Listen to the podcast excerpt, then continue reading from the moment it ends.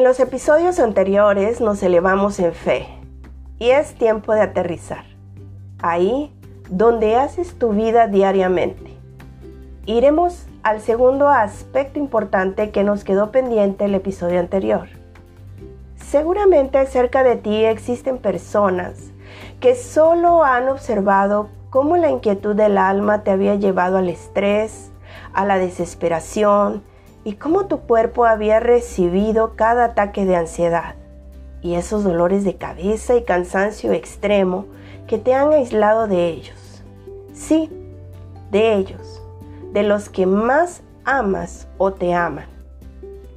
No te habías percatado, pero al cruzar por este estado y al no hacer nada por superarlo, también puedes estar poniendo en peligro tus relaciones afectivas más importantes. Analiza por un momento. ¿Cuántas cosas te has perdido por sumergirte en las preocupaciones afanosas?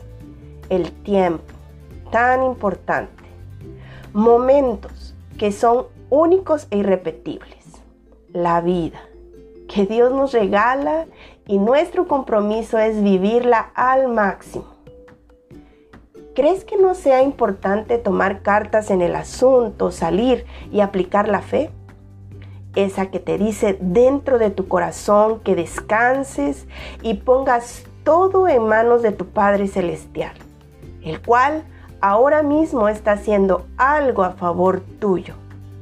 La Biblia, en el Nuevo Testamento, en el Evangelio según San Juan, capítulo 5, versículo 17, registra la siguiente declaración que Jesús hizo. Y Jesús les respondió, mi Padre hasta ahora trabaja y yo trabajo. Pronunció estas palabras inmediatamente después de sanar a un hombre que tenía 38 años de no poder caminar. Los religiosos de ese tiempo molestos lo cuestionaron pues se atrevió a sanar a alguien en un día donde no se debía efectuar ninguna labor. Y es en ese momento cuando él responde con toda firmeza estas palabras. Palabras que hoy pronuncia para ti. No importa el tiempo que has pasado en esta actividad negativa que ha dañado diversas áreas en tu vida.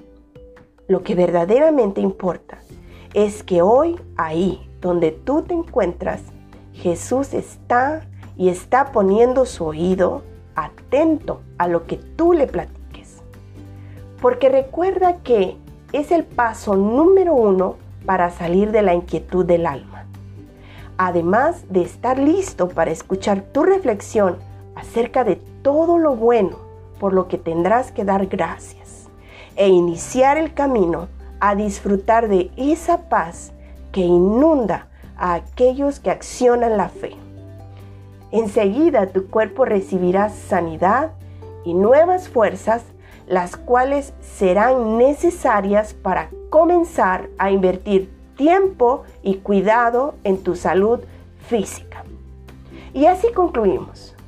Una persona que descansa en las magníficas promesas del Padre es fuerte y saludable y se convierte en salud para otros. Soy Oti Acevedo, escucha esto. Si mi padre trabaja, yo descanso. Te invito a estar atento a la publicación de mi siguiente serie. Nos vemos.